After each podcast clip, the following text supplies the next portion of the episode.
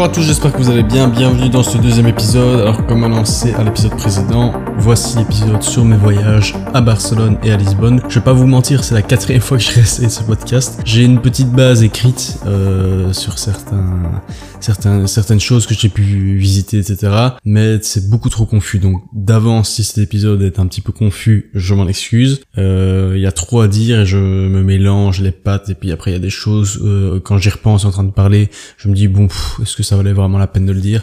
Donc voilà, euh, on va quand même essayer pour la quatrième fois de faire quelque chose de, de, convenable. Donc, je vais commencer par Barcelone, on va directement attaquer le sujet. Je suis parti là-bas du 19 au 23 juin solo, pour plusieurs raisons. Alors la première raison, euh, bah, c'est parce que Barcelone c'est beau, parce que c'est pas si loin, parce que c'est pas si cher, parce que c'est très cliché, très connu, très touristique, et pour des raisons un peu plus personnelles aussi, bah, pour aller voir la Sagrada Familia, qui je le rappelle dans l'épisode un peu de culture euh, que j'avais fait, j'explique que la Sagrada Familia est l'un des bâtiments euh, que je trouve le plus beau au monde et que je que je ne l'avais pas encore vu. Et aussi, bah, tant qu'à faire, pour revoir mon ami Francesco, que j'avais rencontré au Maroc, comme je l'avais expliqué également dans un précédent épisode, puisqu'il habite là-bas, et donc j'ai pu, euh, j'ai eu l'occasion de, de, le voir toute une journée, toute une soirée, et il a pu me faire visiter. Alors Barcelone, mes premières euh, impressions. Au début, j'étais un petit peu anxieux parce que de tout ce que j'avais pu lire un petit peu avant et les échos que j'avais entendus. Il y a énormément de vols là-bas, de vols à l'arraché, etc.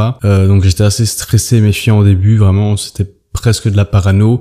Euh, je sors toujours avec mon sac à dos. Là, mon sac à dos, il y a des fois où je suis sorti sans, où j'avais juste ma banane vraiment collée à moi, avec juste le strict nécessaire. Euh, mais en vrai, je pense que si t'évites certaines ruelles à certaines heures, que tu n'es pas l'air du vraiment du, du touriste hyper cliché, euh, ça le fait sans problème. Et peut-être aussi la plage. J'ai entendu qu'à la plage, euh, il y avait beaucoup, beaucoup, beaucoup de vols.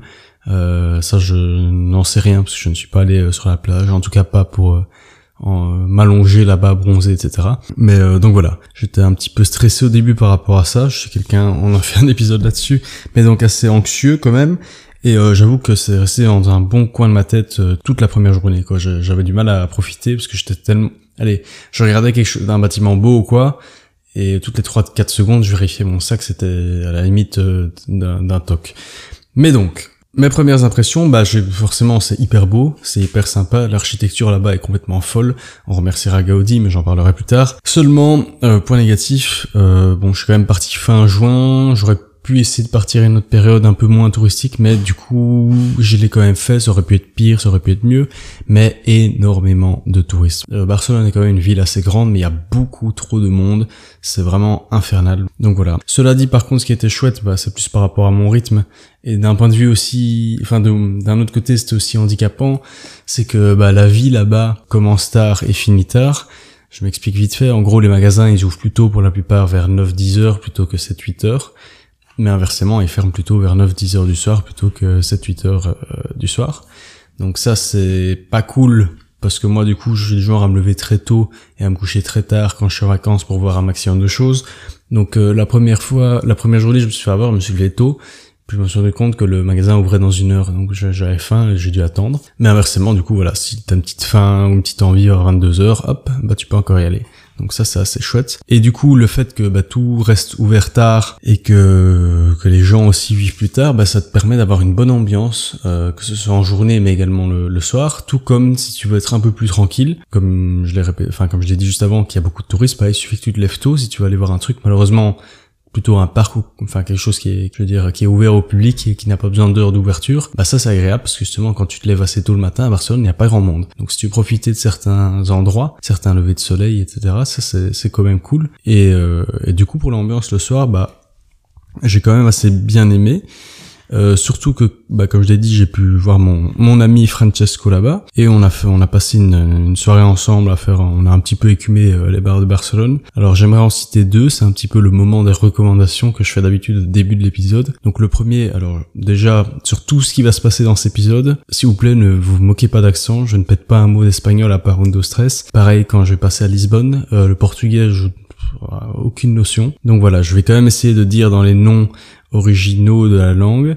même si euh, l'accent serait éclaté quoi. Mais donc, je vais recommander deux bars, donc j'en ai fait plusieurs, mais il y a deux bars qui m'ont quand même que j'ai que j'ai bien aimé. Donc le premier, euh, c'est le Polaroid Bar, très bonne ambiance, très sympa, c'est ambiance euh, rétro années 80 machin et tout, et c'est ouais je sais pas, j'ai bien aimé ce bar. Et le deuxième qui est beaucoup plus original, ça vous pouvez aller voir sur Google les photos, ça s'appelle El Bosque de les Fades.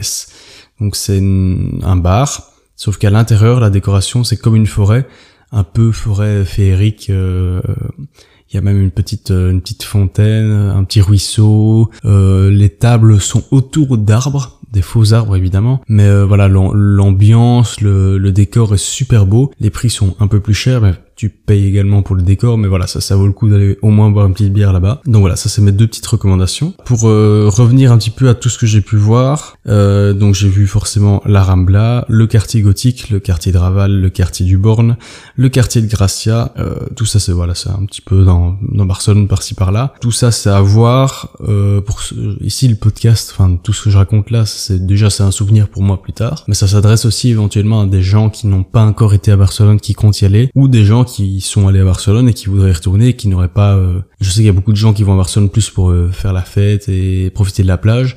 Moi, j'y suis allé vraiment dans un objectif de euh, visiter un maximum de choses. Donc voilà, c'est Ici, je vais, c'est pas vraiment des conseils, mais je vais plus vous citer ce que j'ai pu voir, est-ce que je vous conseille, ce que je vous conseille pas, les expériences que que j'ai pu apprendre de tout ce que j'ai vu, etc. Donc tous les quartiers que je viens que je viens de vous citer avant, pour les répéter vite fait, donc la Rambla, le quartier gothique, quartier Raval, quartier du Born, quartier de Garcia, long de la Barceloneta tout ça, c'est à voir, mais plus dans l'idée de flâner. Voilà, faut pas euh, voir quelque chose de précis là-bas. C'est euh, faut se balader sans sans but et c'est très agréable. Pareil pour euh, les églises et les parcs, il y a quand même pas mal d'églises, pas mal de parcs. Moi, je vous conseille pas d'en visiter un ou une en particulier, juste baladez-vous-y et euh, dès que vous en, dès que vous croisez un parc sur le, long de votre chemin qui vous paraît euh, assez beau, pareil pour les églises, bah faites-y un petit arrêt quoi. Je sais que dans les visites, il y a également à voir, mais j'ai malheureusement pas pu le faire, ou bien par manque de temps, ou bien bah, par manque d'envie. Il y a le Camp Nou, donc c'est le, le fameux stade du FC Barcelone qui est à, à voir. Il y a aussi un, un téléphérique qu'on peut prendre vers le château de, alors là, pardonnez-moi la prononciation, mais Montjuic, Montjuic, je sais pas très bien. Ça, franchement, c'est un truc que j'aurais aimé faire, mais pas le temps, malheureusement. Mais c'est un château tout en haut, avec une vue incroyable, et euh, je sais qu'il y a aussi le Tibia d'eau euh, au-dessus, c'est une sorte de de fêtes foraines en plein air. Euh, il y a un zoo aussi, mais bon, ça, ça m'intéresse moins. Et euh, c'est assez loin tout ça. Je voulais pas commencer à prendre le bus ou ou ces bazars-là. Moi, j'ai tout fait à pied à Barcelone. J'ai marché énormément. En moyenne, je marchais 29 km par jour. Et voilà, je voulais pas commencer à prendre les transports pour me rendre à un endroit euh, très loin. Même si ça a l'air beau. Donc voilà, je pense que ça vaut le coup. Mais voilà, je ne peux pas vous, vous dire plus là-dessus. Alors, donc maintenant, on va passer à ce que j'ai pu voir dans les grands entre dans les grandes euh, destinations touristiques, les grands bâtiments touristiques de Barcelone, et je vais vous le faire par ordre de préférence, mais inversé. Donc je vais d'abord vous dire ce que j'ai entre guillemets le moins aimé, même si j'ai tout autant aimé, et je vais finir du coup par euh, ce que j'ai le plus aimé avec un petit commentaire à chaque fois. Donc ici je vais vous citer huit choses. La huitième, c'est la Casamila La Pedrera. Alors c'est une des casas de Gaudi. Gaudi, c'est un architecte très très connu euh, espagnol, qui est un, architecte de génie tout simplement, et qui a euh, notamment dans Barcelone plusieurs euh, casas qu'il a construit, donc plusieurs maisons qu'il a fait construire pour des familles essentiellement en général riches qui, qui ont commandé entre guillemets une maison à Gaudi donc ces maisons sont à visiter. Euh, les prix sont très chers. Ça c'est un truc qui m'a surpris aussi de tout ce que j'ai pu voir dans ma vie, tous les musées que j'ai pu voir dans certains pays. Les prix à Barcelone sont assez chers. Euh, c'est une ville touristique, ils le savent très bien. Et euh, les, ouais, les prix des musées sont parfois assez chers. Ce pourquoi donc je vous dis, euh, en vrai il y en a certaines qui valent, j'estime pas trop le coup et d'autres, même si c'est cher, vraiment, ça vaut la peine de dépenser. Donc Casamila, la, la Pedrera, Huitième position. Moi, j'ai pas trouvé ça très original. En tout cas, c'était pas spécialement à mon goût, à part euh, le toit. Donc, en gros, tu fais toute une visite et tu, en fonction de la visite, enfin, tu, tu suis un chemin et tu montes, tu vois un peu toutes les pièces, la cour à l'intérieur, machin. Et au, au, à la fin, tu finis au-dessus, sur le toit. Le toit est beau, mais je veux dire, payer autant et faire toute cette visite juste pour le j'ai l'impression que le toit ils le savent très bien que c'est leur pièce maîtresse et ils misent tout là-dessus mais donc voilà euh, l'intérieur de la maison bah, ça reste sympa mais j'ai Gaudi a fait d'autres casas qui sont bien bien plus belles à visiter, donc j'estime que si vous devez en skipper une, franchement, celle-là pour moi elle vaut moins le coup. Euh, c'est cher pour ce que c'est, c'est très touristique, alors que il y en a d'autres qui sont moins touristiques et plus intéressantes. Et ouais, vraiment, allez voir sur Google, tapez euh, tapez le nom de la casa plus toi et vous verrez les photos du toit qui sont, j'avoue, le toit est chouette, mais pour le reste, euh, voilà.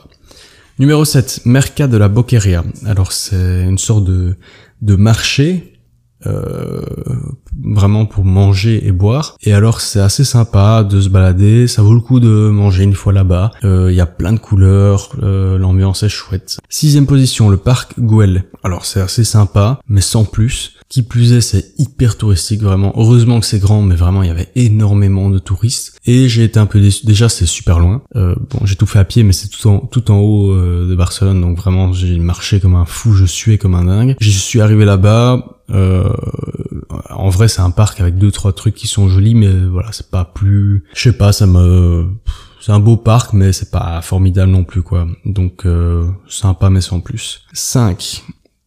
Parc de, de nouveau Montjuic, Montjuic, je sais pas très bien, et la fontaine magique. Alors c'est hyper sympa de se poser là-bas le soir. Il y a une super belle vue sur Barcelone, il y a une très bonne ambiance, il y a des gens qui font de la musique. T'as ton petit verre en main, t'as une superbe vue, t'as de la musique en fond. Euh, c'est très dégagé donc tu peux vraiment voir le coucher de soleil etc c'est voilà le parc de Montjuic et alors le soir normalement malheureusement je n'ai pas pu avoir ça parce que j'étais en période de sécheresse à Barcelone. Mais en gros tu as ce qu'ils appellent la fontaine magique. C'est un spectacle d'eau que tu as euh, là-bas tous les soirs. Donc c'est une fontaine gigantesque qui crache des, bah des comment on peut dire ça de l'eau, ouais, tout simplement. Et ça fait, euh, j'ai des formes, etc. Donc c'est super beau à voir, mais euh, il n'y avait pas assez d'eau que pour euh, l'user dans ce spectacle, donc j'ai pas pu voir ce truc-là, mais apparemment ça vaut le coup. Donc voilà, je vous conseille de vous poser là un peu le soir.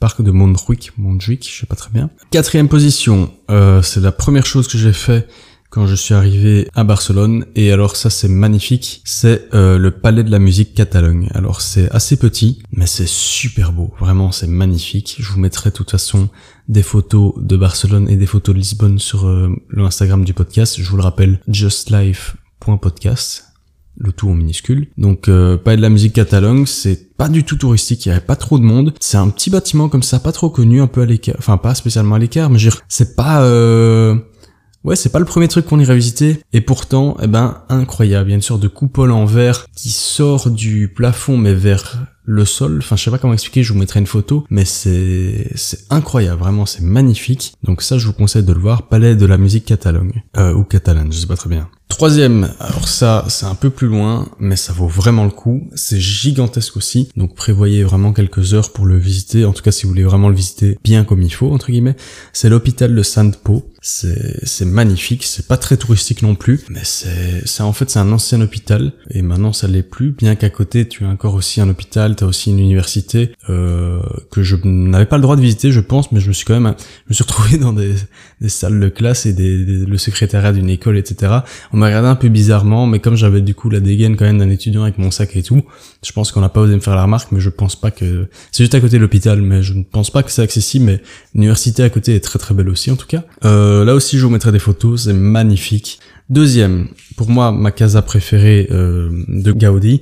En tout cas, si vous voulez en visiter une sur les nombreuses qu'il a fait, c'est pour moi celle qui vaut le plus le coup. C'est euh, la casa Batio. Euh, c'est magnifique. C'est Vraiment super beau. C'est assez cher, mais ça vaut vraiment le coup à l'intérieur. C'est super touristique par contre, mais voilà, c'est c'est super beau. Et alors aussi, maintenant que j'y pense, euh, ça je l'ai pas noté, mais il y avait une autre casa qui était incroyable à voir. Euh, je vais vous retrouver ça tout de suite. Voilà, je l'ai retrouvé. J'avais complètement oublié de la noter celle-là. Mais euh, alors en deuxième position, Execo, donc Casa Batio. Donc c'est la casa la plus connue, euh, celle en bleu que, tu vois sur Google. Tout le monde prend des photos. Donc euh, elle est magnifique. Mais malheureusement, énormément de touristes.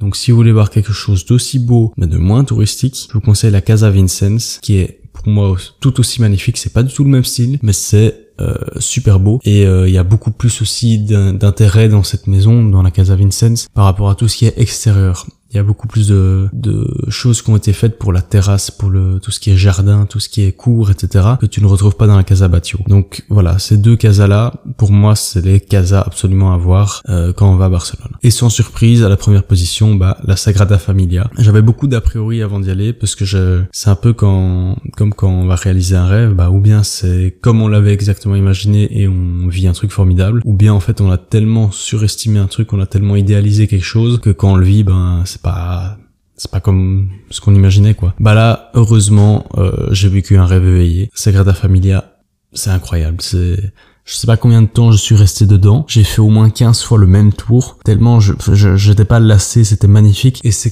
un bâtiment, bah déjà qui malheureusement n'est pas... Intérieurement c'est magnifique, extérieurement c'est assez joli, mais euh, il y a encore les grues, etc. Donc euh, peut-être que je retournerai quand ce sera enfin fini pour l'avoir euh, terminé. Mais à l'intérieur c'est incroyablement beau. Et les vitraux sont j'ai pas j'ai pas d'adjectif mais c'est magnifique et l'avantage c'est que comme les vitraux sont très colorés et comme le soleil bouge perpétuellement bah ça change les couleurs des vitraux et donc l'ambiance dans la cathédrale n'est pas la même si tu vas midi ou à, à, 16 heures par exemple déjà rien que pour ça c'est magnifique puis là enfin l'intérieur je, vous mettrai aussi des photos mais ça ça vous ce sera vilain par rapport à ce que l'œil peut te permettre de regarder mais voilà c'est incroyable. Pour moi, voilà, si tu vas à Barcelone, même si, admettons, t'es à Barcelone pour un jour, bah, va voir cette Sagrada Familia et une des casas aussi, pas les deux que je t'ai cité juste avant. Et puis, si t'as le temps, euh, tout le reste. Mais voilà, ça, c'est mon ordre. Et ce qu'il faut aussi prévoir au cas où, au-delà de l'argent pour les musées, c'est de réserver tous les musées quasi se réservent en ligne à l'avance. Et quand je dis à l'avance, euh, bah des fois c'est vaut mieux le faire la veille, si pas deux jours avant. Je sais que la Sagrada Familia ça a été un enfer pour réserver. Voilà, donc tout se passe en ligne. N'hésite pas à te prendre à l'avance parce que vraiment c'est un enfer. C'est comme je t'ai dit beaucoup de touristes et euh, voilà c'est t'as pas ton heure, ton billet, que t'arrives pas pile à l'heure et tout, laisse tomber quoi, c'est foutu. Donc voilà, on clôt ici le chapitre Barcelone et on va passer maintenant à Lisbonne. Donc Lisbonne, bah, je reviens pour être totalement précis, ça fait 9 jours voilà que je suis revenu de Lisbonne, je suis parti avec ma copine du 1 au 5 septembre et là on n'a pas eu de chance parce que bah Lisbonne c'est une destination un peu comme Barcelone, il va faire beau et tout. En Belgique en gros cet été il a fait dégueulasse sauf maintenant, il fait beau maintenant. Et euh, bah quand il commençait à faire beau, on est parti à Lisbonne où il a fait super chaud là-bas tout l'été et juste quand on arrive là-bas, bah euh, pluie nuages, vent, température dans les 20 et quelques degrés, bah, c'est convenable, hein, mais voilà. Moi, je voulais aller là-bas aussi pour... Euh, moi, j'aime j'aime encore assez bien la chaleur et le soleil. Et euh, ouais, Là, j'étais un peu déçu, surtout que j'ai appris du coup qu'il faisait dans les 30 degrés et tout en Belgique avec plein soleil, nuages bleus, pendant que nous on se ramassait la pluie là-bas. Donc pas les meilleures conditions pour euh, voir Lisbonne. Cela dit, Lisbonne est une destination un peu moins connue, ça reste quand même euh, bien touristique, mais un peu moins connue par rapport à Barcelone, et pourtant ça en vaut tout autant le coup. Mon seul regret du coup c'est la météo, et la météo aussi ne m'a pas permis de pouvoir visiter comme je le voulais. Quand je vous dis qu'il pleuvait, c'est pas euh, une petite pluie vraiment idérachée, on était obligé de se réfugier à l'intérieur, et aussi trop court, euh, j'ai pas pu voir tout ce que je voulais voir, donc j'y retournerai sûrement, mais pas tout de suite. J'ai d'abord privilégié des destinations dans lesquelles je ne suis jamais allé. Mais donc voilà, là aussi ça risque d'être assez confus mais je vais essayer de m'aider de la base écrite. En fait, j'ai juste pris des notes sur mon téléphone, mais j'ai pris des phrases pic-ploc, quoi. Il n'y a aucun ordre chronologique, donc je vais essayer de lire en même temps, réarranger dans mon cerveau et vous livrer ça sur un, un petit plateau auditif. Donc c'est pas évident. En gros, pareil, là je vais faire un peu orienter le podcast plus pour, euh, enfin, de tout ce que j'ai pu voir, ainsi que euh, les conseils que je pourrais donner à des gens qui ne sont encore jamais allés là-bas ou qui voudraient y retourner ou y aller là euh, bientôt. Alors il y a là-bas ce qu'on peut appeler la Lisboa carte, donc c'est une sorte de carte qui te permet d'avoir tous les transports gratuits ainsi que certaines réductions dans certains musées et euh, des fast track pour certaines activités. Nous on l'a pris pour trois jours. Je vais en venir tout de suite au point. Euh, ça vaut pas tellement le coup. Euh, même nous qui avons fait plein de musées, vaut mieux prendre un abonnement de transport pour une semaine ou 24 heures et tout. Je pense que ce sera plus plus gagnant. Je dis pas que c'est une arnaque, mais en vrai, là-bas ils la mettent beaucoup en avant, genre en mode ouais prends là, c'est une bonne affaire et tout. En vrai, bof.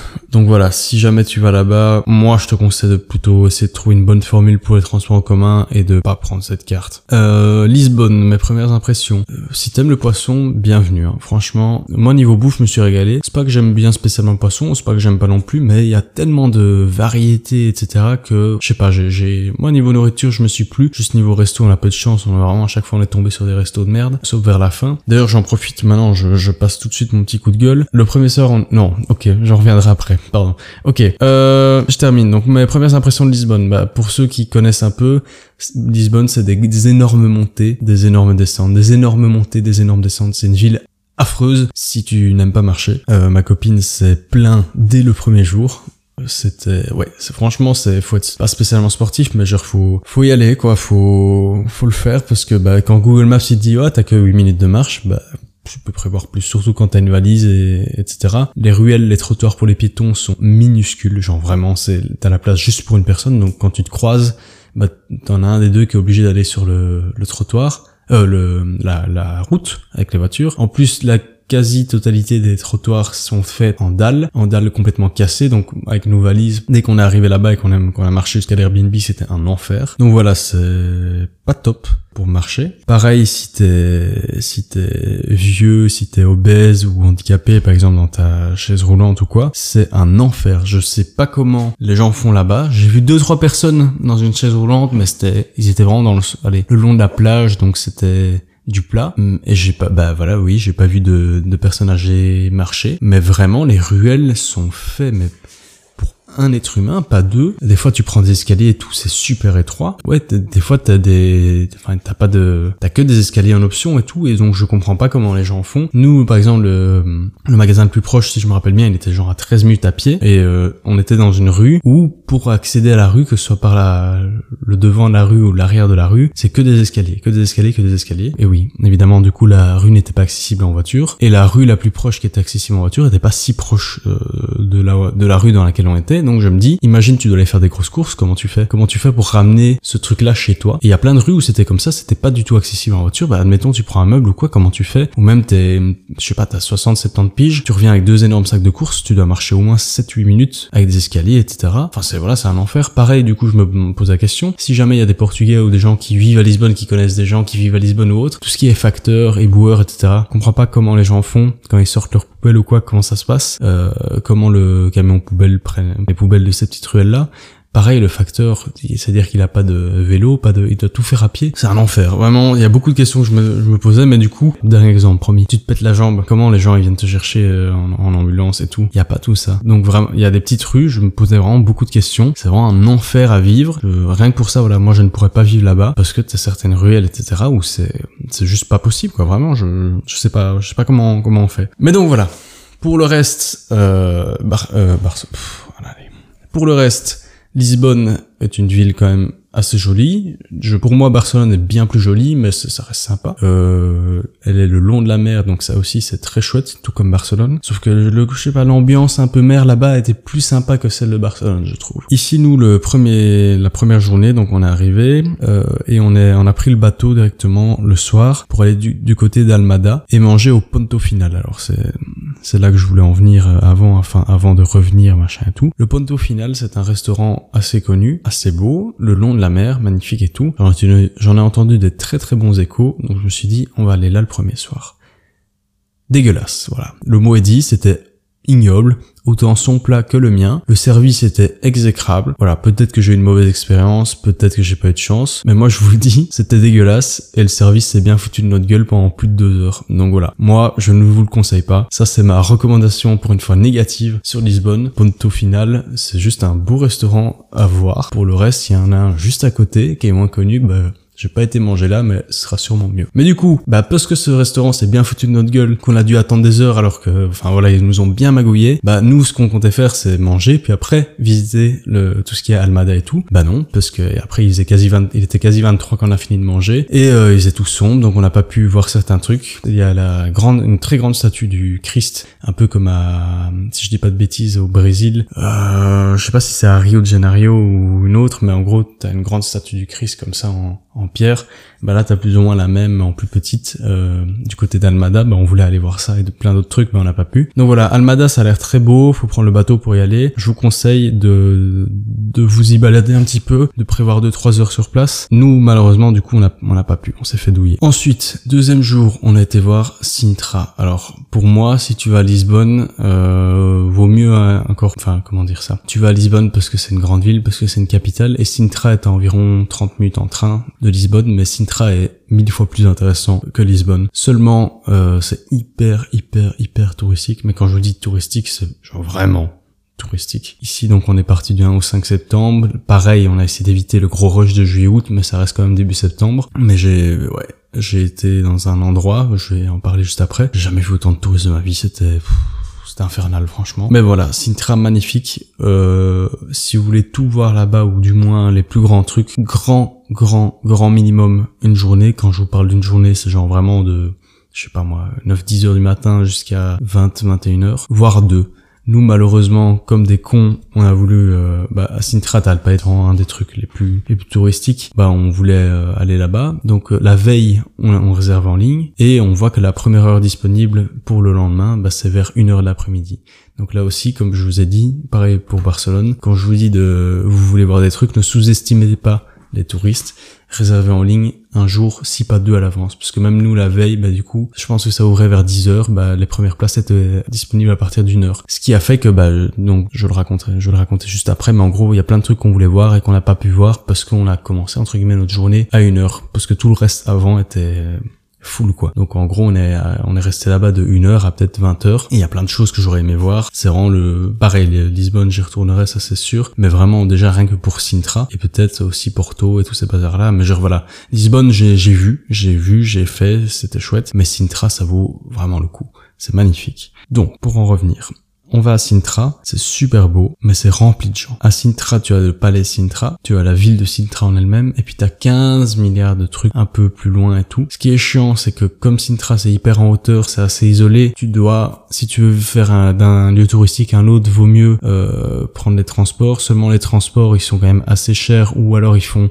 du coup tout le tour en passant par tous des trucs touristiques, donc ça, ça prend du temps. Il y a aussi des tuk-tuk sur place qui attendent que ça, de te déplacer d'un lieu touristique à un autre. Alors les tuk-tuk en eux-mêmes sont pas chers. Je pense que c'était 5 euros. Non, on était pour deux, donc 2,50 là pour pour une personne. Mais si tu veux voir tous les trucs et tout, en vrai, ça va te faire quand même un petit budget à la fin du truc. Et à pied, c'est possible, mais franchement, c'est épuisant. Donc euh, voilà, prévois un petit peu ta liste de, des choses que tu veux voir à Sintra et euh, arrange-toi vraiment pour optimiser au mieux ta journée, faire du pratico-pratique parce que c'est gigantesque. Euh, il y a aussi une sorte de d'énormes jardins là-bas. Bah, on a on voulait le voir. Il y a plein de trucs beaux à voir là-bas, mais rien que visiter, je pense le jardin, ça te prend euh, au moins 5-6 heures vraiment. Donc c'est Sintra magnifique, ça vaut vraiment le coup, mais pré enfin vraiment pour pas perdre du temps, faut vraiment être hyper organisé pour pour visiter Sintra. Le truc que je vous recommande euh, à Sintra, c'est Castello dos Muros, c'est un ancien château des morts. Euh, Est-ce que vous voulez voir la grande muraille de Chine, mais malheureusement c'est trop cher ou trop loin, donc vous pouvez pas la voir. Allez là-bas. C'est une mini muraille de Chine. C'est un château du coup, mais enfin pas un château comme on a l'habitude. C'est plus des ouais des, murailles le long d'une colline et tout, et tu peux les escalader. Enfin c'est incroyable. Je vous mettrai également des photos. Et euh, ça c'est super beau. T'as une vue incroyable après. Et euh, je sais pas, c'est chouette. Franchement, Castello dos Muros. Un truc que j'aurais adoré voir qui a l'air magnifique, mais malheureusement, bah, j'ai pas eu le temps d'aller le voir, c'est le puits de la Regalera. Je pense que c'est comme ça que ça se dit. Je vous invite là maintenant à aller sur Google. Donc vous tapez puits de la Regalera, R-E-G-A L-E-I-R-A. C'est magnifique, pas le temps, mais ça, c'est, je pense que c'est à voir si vous rendez euh, à Sintra. évidemment, il y a 15 milliards d'autres trucs, hein, mais ça pour moi, les deux gros trucs à voir, donc c'est le palais, euh, et encore pas tant l'intérieur, euh, plutôt l'extérieur. Ça vous fera gagner du temps et de l'argent. Castello dos Muros, ça c'est absolument à voir. Le puits de la Regalara, oh là là, on sent que c'est la fin du podcast, hein. Le puits de la Regalara Regalera que je vous conseille. Et tout autour il y a plein d'autres châteaux. Il y a aussi le palais euh, national de Sintra qui est, qui est beau et beaucoup moins de gens. Voilà. Je sens que hum, je commence à perdre en rythme. Je vais essayer de finir parce que je suis épuisé comme je vous l'ai dit. C'est la quatrième fois que je recommence ce podcast. Là euh, quand je regarde mon compteur ça fait 38 bientôt 39 minutes que je parle. Mais comme j'ai réessayé quatre fois avant ça fait quasi deux heures que je parle tout seul, plein le cul. Voilà, ça donne envie de voyager avec moi en tout cas. Bon, en gros, pour terminer, euh, deuxième jour on a fait Sintra, c'était incroyable, mais un peu de frustration parce qu'on n'a pas pu tout faire. Puis après on a terminé dans un bar, j'ai rencontré plein de gens, un, Irlandais, un Canadien, un Allemand et tout, c'était génial. Je vous recommande le, ce bar absolument. C'est un tout petit bar, mais l'ambiance est génial.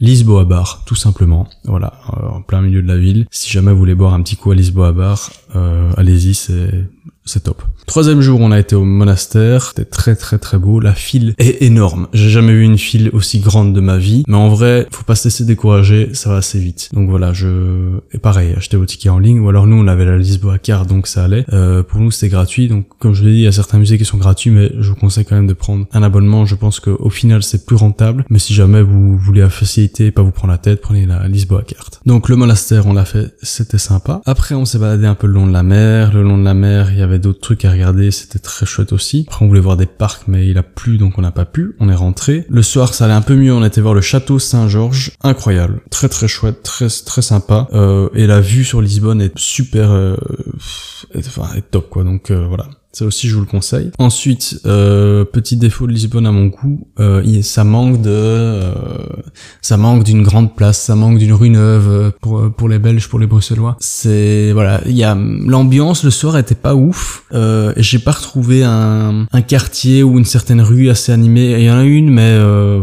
moi j'ai pas trouvé ça chouette avec plein de restaurants, mais les, enfin je sais pas, c'est beaucoup de vendeurs euh, euh, avec des, allez, de, euh, qui vendent des trucs qui mettent sur le sol avec un drap puis qui te vendent ça. C'est l'ambiance est faite par les vendeurs, mais pas tant par le, les gens eux-mêmes. Donc voilà, c'est pas, je sais pas, voilà, ça c'est ce qui m'a un peu manqué. Mais du coup, si vous voulez plutôt retrouver une ambiance le soir, je vous conseille alors, même si ça dépayse pas parce que c'est pas du tout euh, Lisbonne euh, ou portugais, euh, c'est LX Factory. C'est un quartier un peu style américain, un peu décor cinéma comme ça. C'est assez sympa de manger un bout et de se balader le soir.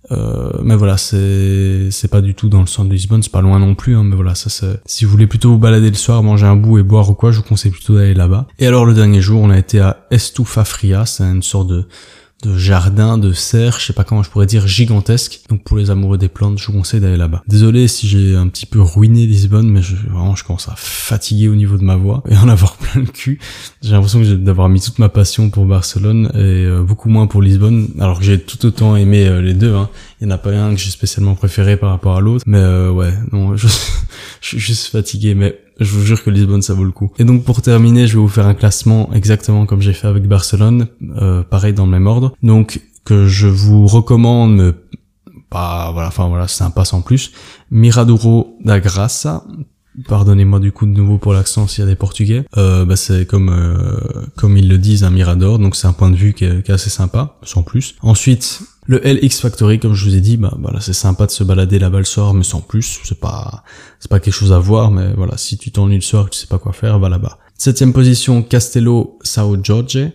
oh là, je suis ambitieux là. Euh, on, va, rester sur le français. Le château Saint-Georges, comme je vous ai dit, euh, le château en lui-même est pas ouf ouf, mais avant d'entrer dans le château, tu une sorte de petit parc ou je sais pas quoi qui est, super sympa. Je vous conseille d'y aller plutôt le soir, pas trop tard non plus. Un petit truc genre 19-20 heures. Il y a une ambiance qui est assez chouette, beaucoup moins de gens aussi. Et puis une fois que tu montes sur le château tout en haut, t'as une vue incroyable sur Lisbonne. Et là, du coup, je te conseille de faire le château plutôt à la fin. Comme ça, t'as une vue sur Lisbonne la nuit avec toutes les lumières. Et là, ça vaut le coup. Là, c'est beau. En sixième position, bah, Estufa Fria, donc l'espèce de jardin de cercle dont je t'ai parlé. Cinquième position, le quartier d'Alfama. Euh, il y a plutôt le long de la mer, en fait, mais en hauteur. Tu as une je sais pas comment expliquer ça, mais en gros, tu donc le quartier d'Alfama, bah, c'est un quartier en... très typique avec euh, des spectacles de fado, etc. Mais euh, quand tu vas un peu plus haut sur le quartier d'Alfada, là tu as un, point de vue euh, sur la mer qui est magnifique, avec à chaque fois des gens qui mettent un peu une petite personne qui joue de la guitare et c'est un des très bons spots aussi photo. Mais du coup malheureusement aussi bah, beaucoup de gens. En sixième position, non attends, 10, 9, 8, 7, 6. En cinquième position, on va on va on va de nouveau tenter l'ambition. Mosterio dos Geronimo non, c'est pas une pizzeria. Euh, donc c'est le monastère de Jérémie, de, de Jérémie, de Saint Jérémie. C'est bah, voilà, c'est un monastère, mais il est magnifique. C'est celui où il y avait une file énorme, mais en vrai ça va. Euh, le temps d'attente est pas trop long, mais voilà, c'est super beau à voir, ça vaut le coup. En 4, Castello dos Muros, euh, donc le, château avec l'espèce de muraille.